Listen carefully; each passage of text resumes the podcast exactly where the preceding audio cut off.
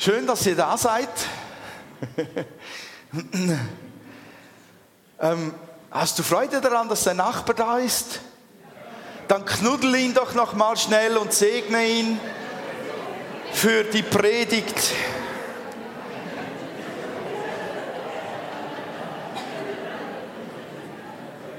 Außer es ist ein Gast, der dich entgeistert anguckt und sagt, lass die Finger von mir, ich kenne dich nicht, du Kerl.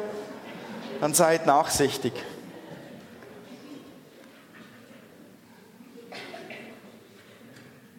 Sind alle geknuddelt worden, die geknuddelt werden wollten?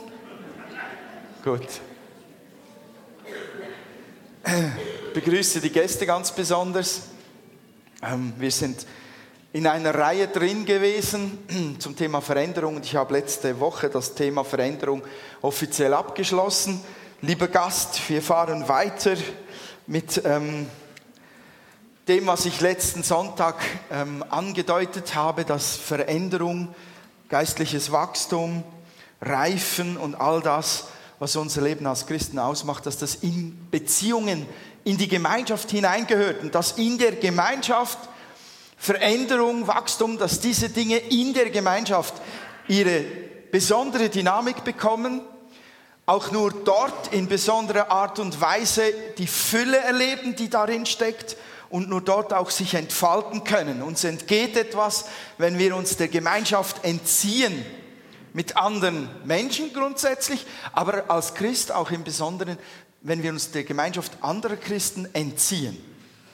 Und ähm, wo wir wirklich Dynamik freisetzen zur persönlichen Veränderung, das ist dort, wo wir uns hineinwagen, in Beziehungen hineinwagen, wo wir Leuten Raum geben, äh, Gemeinschaft mit uns zu pflegen. Und ich baue da auf dem Gedanken auf, nämlich auf, auf, auf, oder komme zu dem Thema, wie man Beziehungen baut und Gemeinschaft lebt. Das ist ja an und für sich uns allen klar, wie das funktioniert. Und doch scheint es so schwierig zu sein. Doch scheint es ein Thema zu sein, die, die ganz viele Leute äh, bewegt. Und dann gibt es ja da noch, wenn man da noch erweitert, Beziehungen und Gemeinschaft ist relativ breit gehalten. Aber wenn man da von Freundschaften reden möchte, dann wird es erst recht ziemlich herausfordernd. Weil echte Freunde, die findet man gar nicht so schnell und eine Freundschaft zu haben, eine tiefe Freundschaft zu haben, ist gar nicht äh, befehlbar. Also man kann nicht Freundschaften befehlen. Eigentlich kann man auch Beziehungen gar nicht befehlen. Das funktioniert nicht. Und trotzdem sollte man das Ganze nicht dem Zufall überlassen. Nicht mit der Schulter zucken und sagen, ja, ich kann ja nicht befehlen. Du kannst was dafür tun. Darauf komme ich nachher. Einsamkeit ist eine Volkskrankheit, die wir alle schon x-mal über Radiofernsehen oder die Printmedien oder online gelesen haben, Einsamkeit, fehlende Beziehungen ist ein Riesenproblem in unserer Gesellschaft heutzutage. Obwohl wir sieben Milliarden und ein bisschen mehr auf dem Planeten sind, also mehr als je zuvor, ist heute mehr als je zuvor Einsamkeit ein großes Problem. Und gleichzeitig suchen die Menschen von heute Genauso wie vor tausenden von Jahren suchen sie lebendige, echte, gute Beziehungen. Und ich war so erstaunt, dass das auch unter den Christen der Fall ist. Ich habe mir gesagt, ja, ah, die Christen, die haben Freunde en masse, die haben Beziehungen, die leben Gemeinschaft. Das ist dort selbstverständlich, aber wenn man in die Umfrageergebnisse hineinschaut, auch unter christlichen Organisationen stellt man fest, dort ist genauso ein Ringen vorhanden um echte Beziehungen und Gemeinschaft. Und was mich nochmal erstaunt hat, das war eine Studie, die ich gelesen habe von Tobias Fax, Empirica für Jugendkultur und Religion und Studie. Der hat sich mit der Jugend von heute beschäftigt. Der hat ganz spezifisch die Jungen, die jungen Erwachsenen befragt und eine Studie erstellt mit mehreren verschiedenen Fragen. Und eine Frage war dabei, was fördert in deinem Leben dein Reifeprozess, dein geistliches Wachstum am stärksten? Und da war natürlich zuerst die Bibel und als zweites das Gebet. Aber als drittes sagten 93,6 Prozent Zweierschaften, Beziehungen, leben können, miteinander reden können, diskutieren können über die heißen Eisen des Lebens, über sich persönlich. Und wisst ihr, was mich total verblüfft hat? Jetzt müsst ihr lieben älteren Semester, ja, ich bin auch schon, gehöre schon langsam dazu, ich bin bald 50. Und das ist ja, mit 30 fängt ja das offizielle Kompostierzeitalter an. Mit 40 bist du altes Eisen und mit 50 bist du wirklich schrottreif. Aus der Sicht von einem 12- oder 13-Jährigen. Und ich sage nicht, dass das gut ist. Was mich wirklich verblüfft hat, dass in dieser Studie deutlich herauskam, dass die Jugend von heute Beziehung zu älteren Leuten haben möchte. Und dass sie da in der Beziehung Unterstützung suchen und Hilfe suchen, um geistlich zu wachsen. Und viele suchen eine Mentoring-Beziehung sogar da drin. Eine Beziehung, wo sie gefördert werden als, als Kinder Gottes, als Jünger Jesu. Und das hat mich schon verblüfft. Und ich glaube, bei den Erwachsenen sieht es eigentlich gar nicht mal so wahnsinnig anders aus. Wie bauen wir Beziehungen auf? Ich habe schon gesagt, wir können wir, äh, die können wir nicht erzwingen, schon gar nicht tiefe Freundschaften. Und viele davon sind ein Geschenk, grundsätzlich. Ist da viel Gnade dabei. Aber ich glaube, dort, wo wir in unserer inneren Haltung eine Haltung einnehmen und unser Herz darauf einstellen, dass wir sagen, ich will offen sein für Beziehung, ich will offen sein für Gemeinschaft, ich will, ich will Liebe geben, ich will mich hineinwagen, ich will wirklich Beziehungen suchen, ich bin bereit dafür. Ich glaube, dass dort einfach der Nährboden da ist, da ist die Grundlage gelegt, damit auch tatsächlich mal noch eine Beziehung, noch eine Gemeinschaft mehr geschenkt wird, als nur dort, wo ich eben eine andere Haltung lebe. Und darum möchte ich heute auf drei Einstellungen eingehen, äh, die äh, Beziehungen fördern.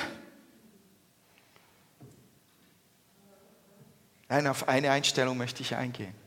Entschuldigung, die Beziehung fördert und auf ähm, drei Schritte, die wir tun können, um äh, Gemeinschaft zu leben und Beziehungen aufzubauen.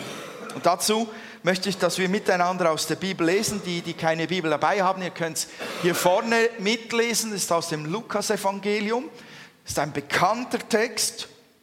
Lukas-Evangelium findet ihr im Neuen Testament. Da kommt zuerst mal der Matthäus, Markus, Lukas. Und das hier ist aus der, glaube ich, äh, ja, NGÜ. Wie heißt das auch schon wieder ohne Kürzung? Neue Genfer Übersetzung. Ich konzentriere mich nachher auf die Geschichte von diesem Verschlagenen und diesem Samariter. Aber das Ganze gehört in einen Kontext hinein.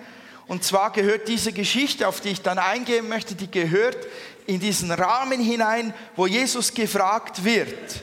Habt ihr es gefunden in eurer Bibel? Ein Gesetzeslehrer wollte Jesus auf die Probe stellen. Meister, fragte er, was muss ich tun, um das ewige Leben zu bekommen? Jesus entgegnete, was steht im Gesetz? Was liest du dort? Er antwortete, du sollst den Herrn, deinen Gott, lieben von ganzem Herzen, mit, deiner, mit ganzer Hingabe, mit aller deiner Kraft und mit deinem ganzen Verstand. Und du sollst deine Mitmenschen lieben wie dich selbst. Du hast richtig geantwortet, sagte Jesus, tu das und du wirst leben. Der Gesetzeslehrer wollte sich verteidigen, deshalb fragte er, und wer ist mein Mitmensch? Daraufhin erzählte Jesus folgende Geschichte. Ein Mann ging von Jerusalem nach Jericho hinab. Unterwegs wurde er von Wegelagerern überfallen. Sie plünderten ihn bis aufs Hemd aus, schlugen ihn zusammen und ließen ihn halbtot liegen. Dann machten sie sich davon. Zufällig kam ein Priester denselben Weg herab. Er sah den Mann liegen, machte einen Bogen um ihn und ging weiter. Genauso verhielt sich ein Levit, der dort vorbeikam und den Mann liegen sah. Auch er machte einen Bogen um ihn und ging weiter. Schließlich kam ein Reisender aus Samarien dort vorbei. Als er den Mann sah, hatte er Mitleid mit ihm. Er ging zu ihm hin, goss Öl und Wein auf seine Wunden und verband sie. Dann setzte er ihn auf sein eigenes Reittier, brachte ihn in ein Gasthaus und versorgte ihn mit allem Nötigen. Am nächsten Morgen nahm er zwei Denare aus seinem Beutel und sagte und gab sie dem Wirt. Sorge für ihn, sagte er, und sollte das Geld nicht ausreichen, werde ich dir den Rest bezahlen, wenn ich auf der Rückreise hier vorbeikomme. Was meinst du? fragte Jesus den Gesetzeslehrer. Wer von den dreien hat an, den, an dem, der den Wegelagerern in die Hände fiel, als Mitmensch gehandelt? Er antwortete, der, der Erbarmen mit ihm hatte und ihm geholfen hat. Da sagte Jesus zu ihm, dann geh hin und handle ebenso.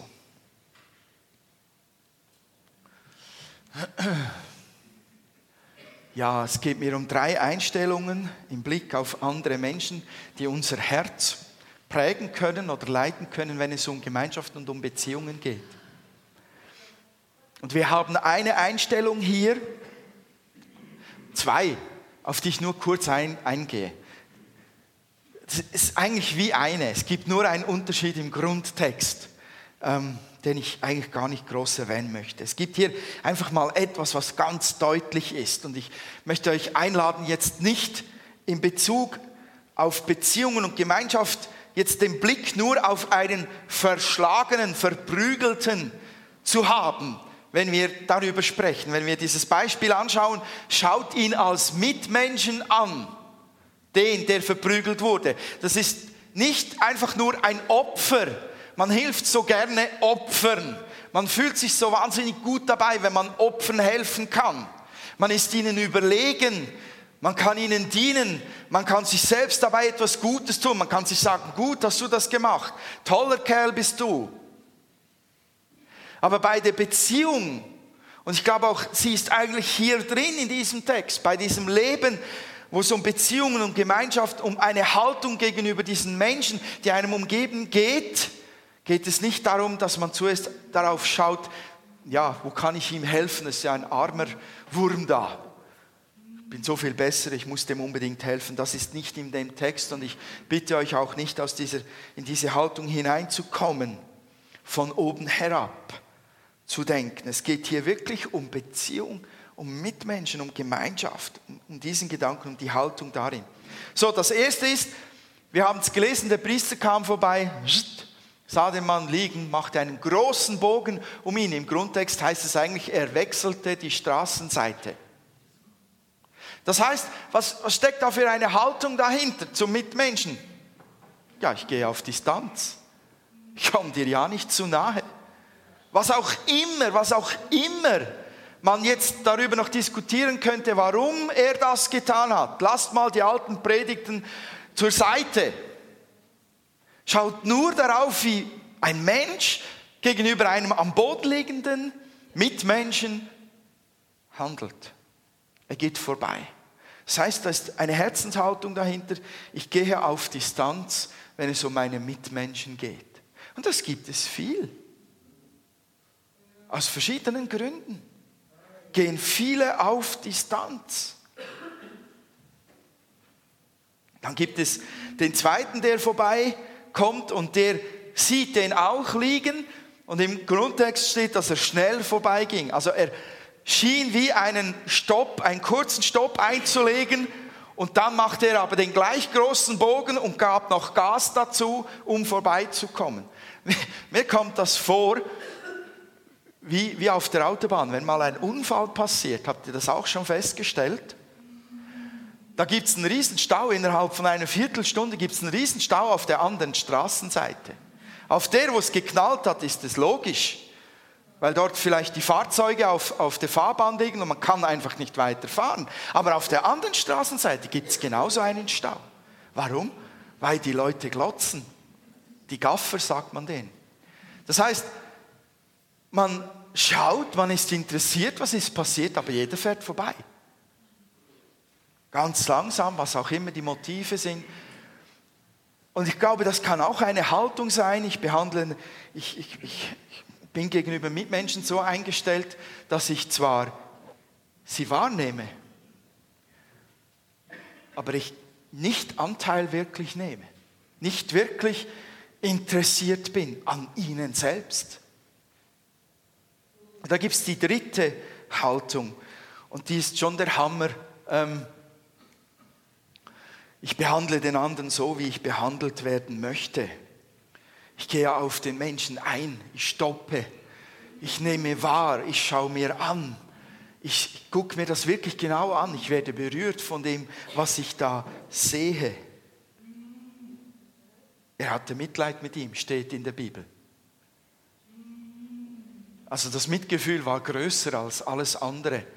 Vielleicht war, hatte er gerade eine gute Reise, hatte vielleicht sogar noch einen Termin, hätte sein iPhone zücken können, hätte sagen können, oh, 9.15 Uhr, Gebetszeit im Tempel geht nicht. Aber er blieb stehen. Dieser barmherzige Samariter tat dann drei Dinge, die man selber tun muss, die wir alle tun müssen, um Beziehungen und Gemeinschaft aufbauen zu können. Der hatte ein Herz, der hatte Liebe für den Mitmenschen. Wisst ihr, dieser Mann geht weit über die Bürgerpflicht hinaus.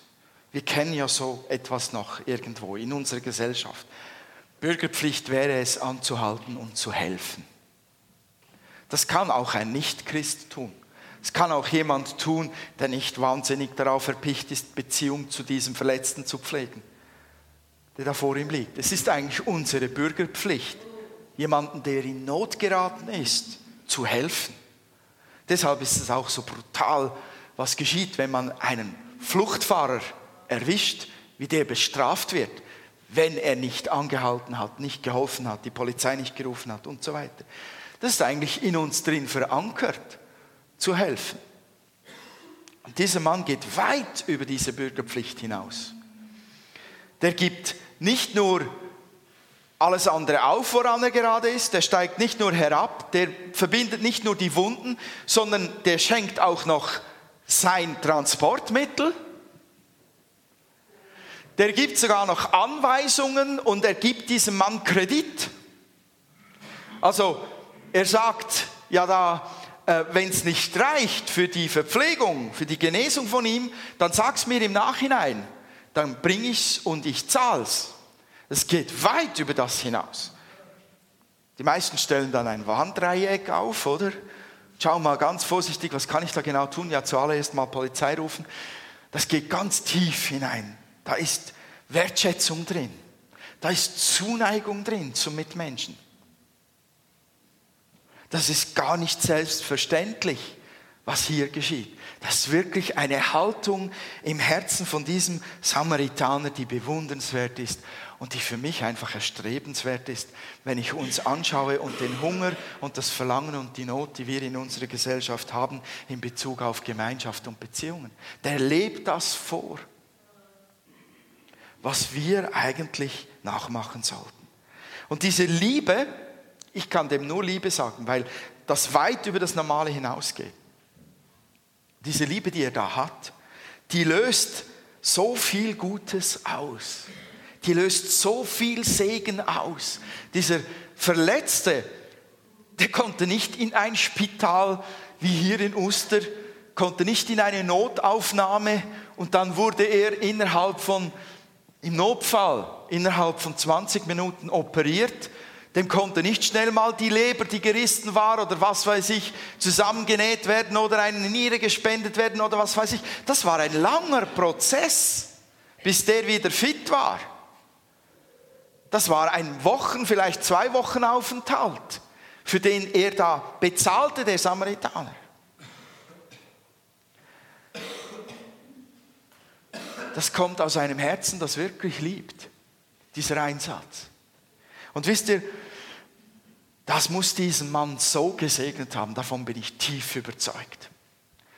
Also wäre ich an seiner Stelle gewesen, wäre ich so verprügelt worden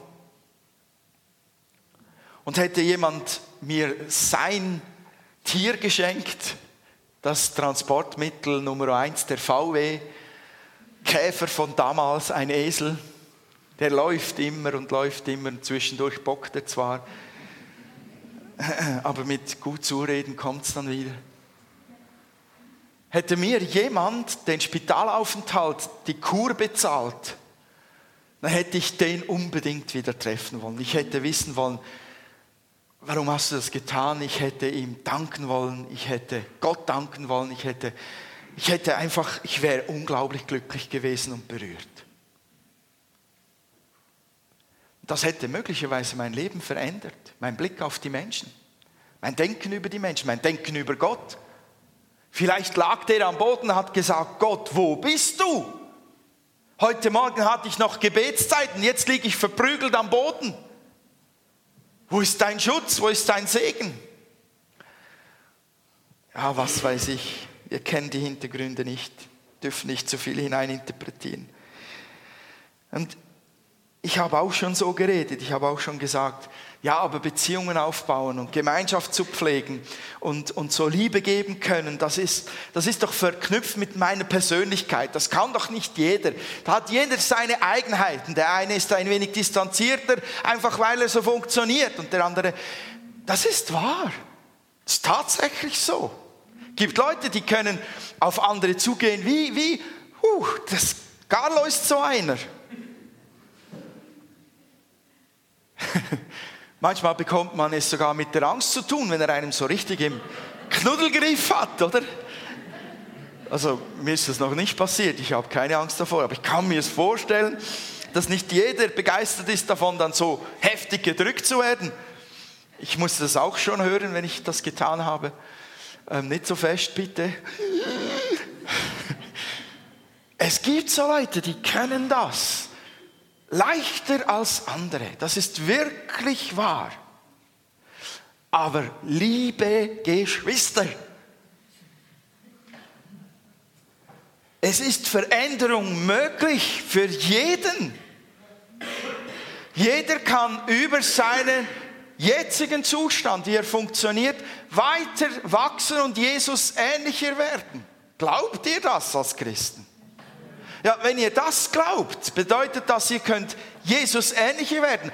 Jesus wäre hundertprozentig vom Esel runtergestiegen und hätte dasselbe Werk getan wie der Samaritaner, weil auch sein Herz in seiner Einstellung voller Liebe war, voller Zuneigung war, voller Offenheit für Beziehungen war zu den Menschen.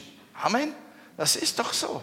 So, wenn ihr Jesus ähnlicher werden wollt, auch in der Beziehung, da ist doch einiges möglich. Und der Herr hat was gesagt? Im Römer 5,5. Die Liebe Gottes, nicht irgendeine, die Liebe Gottes. Die Liebe Gottes, die ihn aus dem Himmel herabgetrieben hat zu uns Menschen, die ihn in den Dreck von dieser Welt getrieben hat, die ihn ans Kreuz getrieben hat. Diese Liebe Gottes ist ausgegossen. Wo hinein? In unsere Herzen durch wen? Durch den Heiligen Geist. Leute, da ist so viel Potenzial zum Wachsen, zur Veränderung. Über unsere Charaktereigenschaften, Persönlichkeitseigenschaften hinaus. Man muss es nur glauben, dass das da ist und man muss dem Raum geben wollen. Nicht, nicht dem Menschlichen zuerst, sondern dem Geist Gottes, der Liebe Gottes, die ausgegossen wurde in uns. Wir schauen so zuerst so schnell menschlich, Leute. Wir müssen lernen, mit dem Geist Gottes in den Alltag hineinzugehen, mit dem Gedanken vom, vom, vom Himmel her zu gehen und nicht, heute fühle ich mich nicht so fit, ich bringe es wahrscheinlich nicht so auf die Reihe. Hey, es ist ständig einer über mir. Der Größte ist ständig einer mit mir. Der Stärker ist ständig einer um mich, der mehr tun kann. So gehe ich auch in den Alltag, in Beziehungen hinein. Nicht mit der Haltung, ja, ich bin halt nicht so der kumpelhafte Knuddelbeziehungstyp. Da müsst ihr was bei jemand anderem suchen. Ich kann doch da hineingehen und sagen, Herr, ich bin zwar nicht so geboren, aber du kannst mich verändern. Ich möchte ein offenes Herz haben. Ich glaube, da geschieht etwas.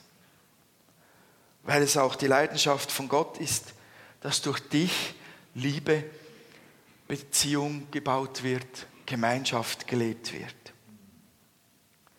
Wir müssen dem Zeit und Raum geben. Und ich möchte euch ermutigen, wir wissen das so gut.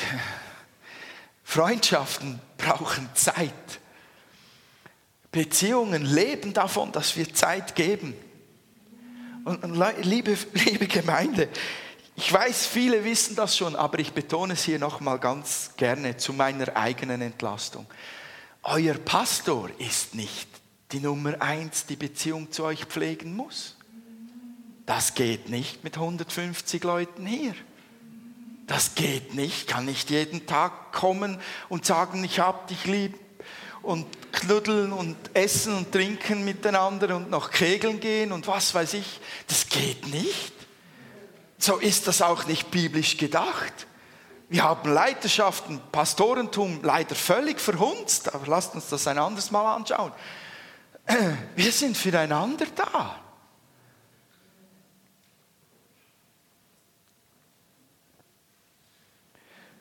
Genau, das braucht Zeit. Hetze, Stress ist für Beziehungen tödlich. Du kannst keine Beziehung, keine Gemeinschaft aufbauen, pflegen und genießen, wenn du am Rumhetzen bist. Die Liebe ist nicht erhältlich am Drive-In-Schalter von McDonald's. Wisst ihr, was ein Drive-In-Schalter ist? Da kann man mit dem Auto hinfahren, da macht man das Fenster runter und dann bestellt man in irgend so ein Mikrofon hinein, bestellt man das Essen, dann fährt man 20 Meter weiter und dort wird es einem meist freundlich entgegengestreckt. Keine Beziehung. Wenn du da Beziehung aufbauen möchtest, dann wirst du gleich merken, dass die anderen hinten dran ihr Futter wollen. Du kannst die Beziehung ein anderes Mal aufbauen. Liebe funktioniert nicht wie ein Drive-In-Schalter beim McDonald's. Das geht nicht. Du kannst dir nicht schnell eine Bestellung geben, 20 Meter weiterfahren und innerhalb von fünf Minuten dein Food abholen und wieder weitergeben. Weitergehen, das geht nicht. Wer Gemeinschaft erleben möchte, wer Bedürfnisse wer, wer äh, von Mitmenschen wahrnehmen will, wer, wer wirklich sein Herz öffnen will und, und dem Raum geben will, was da den anderen bewegt, der muss dringend einen Gang runterschalten in seinem Lebenstempo. Dringend. Der zweite Schritt, das war erst der erste, aber keine Angst, der zweite und dritte geht schneller. Ähm, ich fühle mit dem anderen mit. Beziehungen sind ja keine Einbahnstraße. Immer nur mich, immer nur mich, immer nur mich, immer meine Bedürfnisse. Gib mir, gib mir, gib mir. Das geht nicht, da muss auch was in die andere Richtung fließen. Ich muss mit den anderen lernen, mitzufühlen.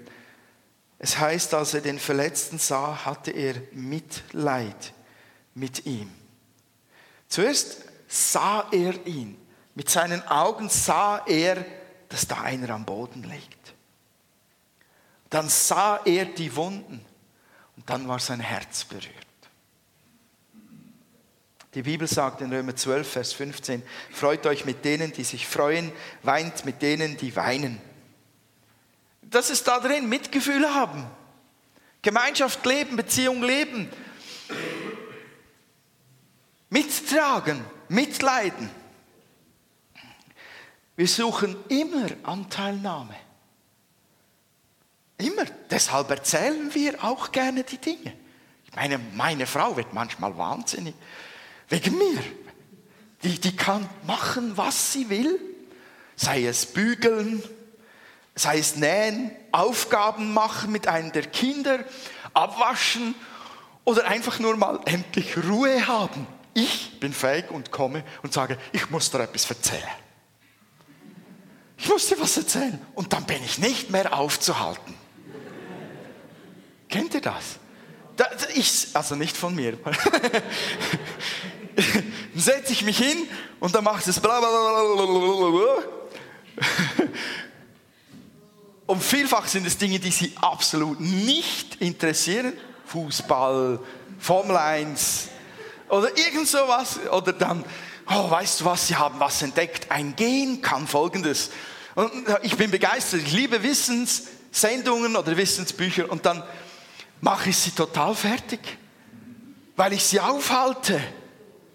Und so nach fünf Minuten, wenn sie ganz still ist und ich sie mal genau anschaue, stelle ich gewisse Verkrampfungen in ihrem Gesicht fest. Und dann kommt es mir manchmal, wenn ich da nicht von mir total eingenommen bin, kommt es mir in den Sinn, oh, ähm, ich bin vermutlich mitten in Wasser reingeplatzt oder was du gerade am machen bist. Ja,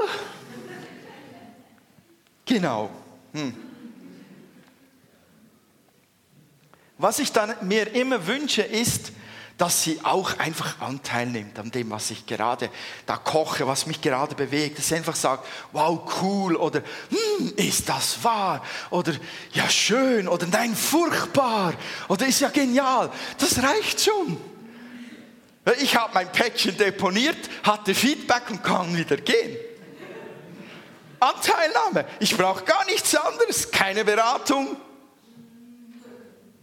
Genau das wünschen wir uns grundsätzlich. Viele suchen Anteilnahme, nicht Beratung, wenn sie kommen. Beziehungen beruhen darauf, dass man einander zuhört, offene Augen und Ohren hat. Die gehören eigentlich zum Wesen der Liebe. Und so wie Gott für uns ein offenes Ohr und offenes Herz hat und wir darin beschenkt sind, können wir bitten, können wir ihn bitten, uns zu verändern und unsere, unser Herz in die richtige Haltung zu bringen, unsere Augen und Ohren zu öffnen für den anderen. Das dritte ist, ich handle entsprechend der Liebe in mir. Der barmherzige Samariter, der hat etwas getan, was die anderen nicht taten. Er handelte. Er stieg von seinem Esel runter. Er beugte sich zum anderen. Es heißt, er behandelte seinen Wunden, seine Wunden, dann hob er ihn auf, sein Reittier, und brachte ihn in den nächsten Gasthof, wo er den Kranken besser pflegen und versorgen konnte. Das ist ähm, Hoffnung für alle Übersetzung. Liebe wird immer aktiv. Der Samariter musste anhalten, er musste sich runterbeugen, er musste dem Überfallenen ganz nahe kommen, er sah sich seine Wunden an, er behandelte seine Wunden, er hat reingefasst in das Blut.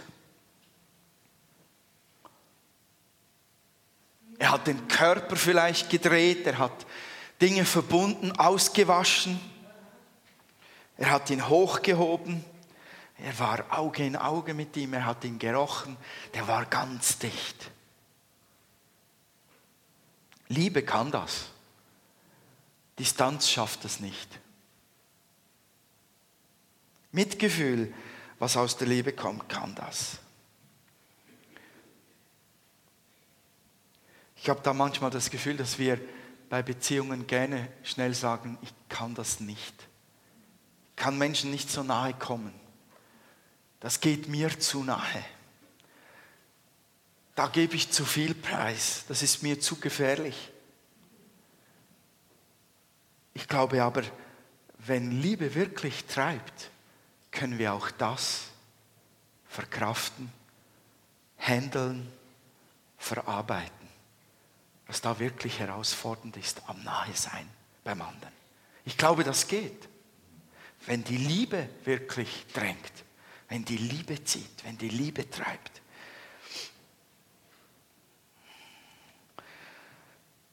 Um Beziehungen zu leben und Gemeinschaft aufzubauen, muss ich auch bereit sein, mich unterbrechen zu lassen. Wir leben heute wirklich nach dem Terminkalender, habe ich das Gefühl. Also viele ähm, als, als Papi von drei Kindern äh, weiß ich, dass man manchmal mehr nach dem Takt der Kinder lebt, als nach dem eigenen Terminkalender. Und da, da wird man gefordert, ständig unterbrochen zu werden. Ständig sich auf neue Situationen einzustellen. Ständig läuft es anders, als dass man denkt. Ja, da gäbe es ein paar lustige Geschichten. Das kostet immer Zeit und da ist der Plan des anderen wichtiger. Und, und ein Stück weit gibt es Dinge, die kann man nicht verschieben. Da muss man sagen, nein, jetzt nicht. Aber ich habe das Gefühl, wir lassen uns viel zu sehr von unseren eigenen Plänen leiten und diktieren, als dass wir ein offenes Herz hätten für die anderen. Und ich glaube, in der Gemeinschaft von Christen, wo, wo man zur Ruhe kommt, wo man runterbremst, wo man sich Zeit nimmt für die Beziehungen, wo man sich unterbrechen lässt, wo man nicht die eigenen Termine vor Augen hat, wo man die Bedürfnisse des anderen sieht, da entsteht eine Atmosphäre. Da entsteht etwas, das ist einzigartig. Und darum beneidet uns die ganze Welt, das glaube ich von ganzem Herzen. Wenn das in unserer Gemeinde noch stärker, noch intensiver gelebt werden kann, wenn wir die Beziehung noch stärker suchen, die Gemeinschaft äh, lieben, dann, dann wird etwas unsere Atmosphäre prägen. Das ist einzigartig.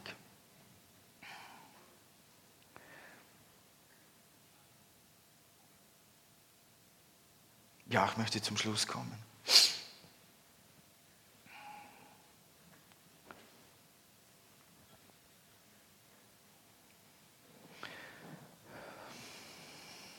Ich glaube, dass Gott uns so füreinander gedacht hat, wie dieser Samaritaner gehandelt hat. Diese Einstellung, die er im Herzen hatte, ich glaube, so hat uns Gott gedacht. Weil wenn der Herr Jesus ein Beispiel nimmt, und das verknüpft mit dem Gedanken, was ist das höchste Gebot? Und sagt, erzählt diese Geschichte im Zusammenhang mit der Frage, wer ist denn mein Mitmensch? So eine blöde Frage. Es ist so eine deutliche, ein deutlicher Versuch, sich aus dem ganzen Beziehungszeug rauszuhalten, aus dem Liebe deinen Nächsten rauszuhalten. Wenn der Herr Jesus da hinein diese Geschichte verknüpft, dann glaube ich, will er sagen, das ist, das ist unsere Aufgabe. Das ist mein Gedanke, ist Gottes Gedanke für dein Leben. Ein Herz zu haben, das getrieben wird in seiner Haltung von Liebe wie das Herz des Samaritaners. Und ich möchte solche Freunde haben, wünsche ich mir, wie, wie den. Du auch?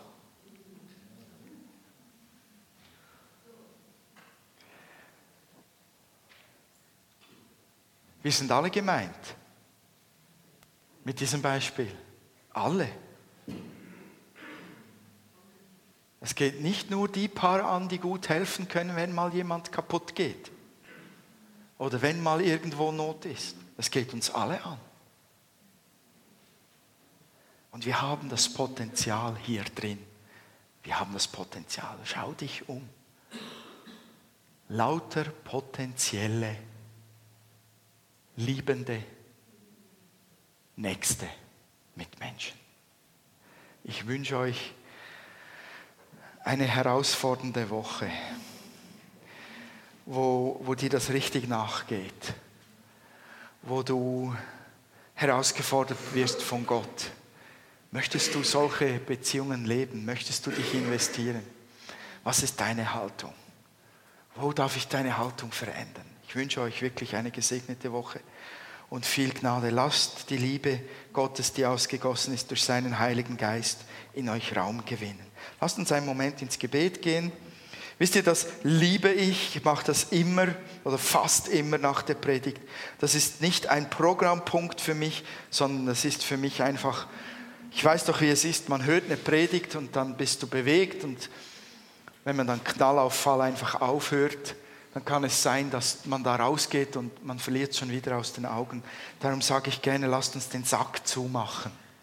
Lasst uns einen Moment beten für uns. Lasst uns Gott eine Antwort geben. Wir haben die Zeit jetzt, wir haben diesen Moment, der ist einfach genial. Darf ich das Lobpreisteam bitten, nach vorne zu kommen und uns zu begleiten in dieser Zeit?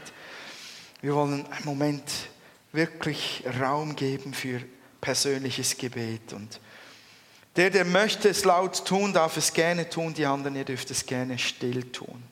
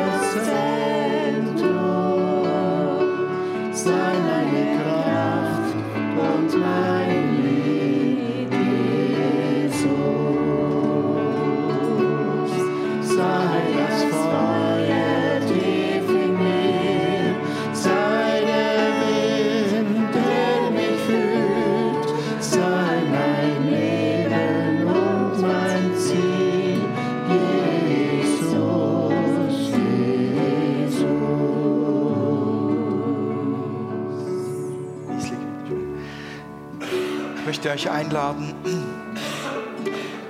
wo ihr merkt, dass Beziehung ähm, gelitten hat, wo ihr vielleicht auch sagt, ja René, ich habe so viel investiert und kam so flach dabei raus, wurde ausgenutzt, wurde verletzt, ich lade dich ein, ja, das war wirklich schlimm, das ist nicht in Ordnung, das macht man nicht auch nicht unter Christen, aber ich lade dich ein, das zu tun, wofür Jesus gestorben ist, wofür er ans Kreuz genagelt wurde, nämlich damit du die Kraft hast, Vergebung auszusprechen. Ich lade dich ein, dich zu öffnen und sagen, Herr, heute heile meine Wunden. Ich vergebe und ich bitte dich um Heilung von meinen Wunden. Ich lade euch ein, dort wo ihr sagt, ich habe seit 20 Jahren es nicht mehr gewagt, mit meinem Mann oder meiner Frau wirklich nahe zusammen zu sein, weil so vieles zwischen uns ist. Und es müsste so viel bearbeitet werden, dass es uns überfordern würde. Ich lade dich ein. Hör nicht auf. Hilf Gott. Schrei zu ihm. Schrei zu ihm. Hilf Gott, dass da Bewegung hineinkommt. Ich möchte den ersten Schritt tun. Es ist nicht aller Tage Abend, solange du noch Atem hast, solange du noch Kraft hast in deinem Herzen, solange der Herr dein Leben noch verändern kann, ist da Veränderung möglich. Da ist Beziehungsheilung möglich. Ich lade dich ein, darum zu beten, heute dich zu entscheiden, den Schritt zu wagen, es neu anzupacken. Und ich lade dich ein, vielleicht, vielleicht bist du das erste Mal hier in der Gemeinde und du kennst Gott noch gar nicht. Ich lade auch dich ein, Beziehung zu wagen zu Gott und ihm einfach zu sagen, was dir auf dem Herzen liegt, mit einem Gespräch mit ihm anzufangen, Beziehung aufzubauen. Er wird antworten, er wird reagieren, denn er möchte Beziehung mit dir leben, ganz tiefe, intime Beziehung. Lasst uns miteinander im Gebet bleiben. Die, die wollen, dürfen gerne mitsingen. Die anderen dürfen gerne im Gebet bleiben. Vielleicht brauchst du auch jemanden neben dir, mit dem du ganz kurz beten kannst. So lade ich dich ein, am Ärmel zu zupfen deines Nachbarn und zu sagen, kannst du für mich beten? Das und das bewegt mich. Aber lasst uns im Gebet bleiben einen Moment noch.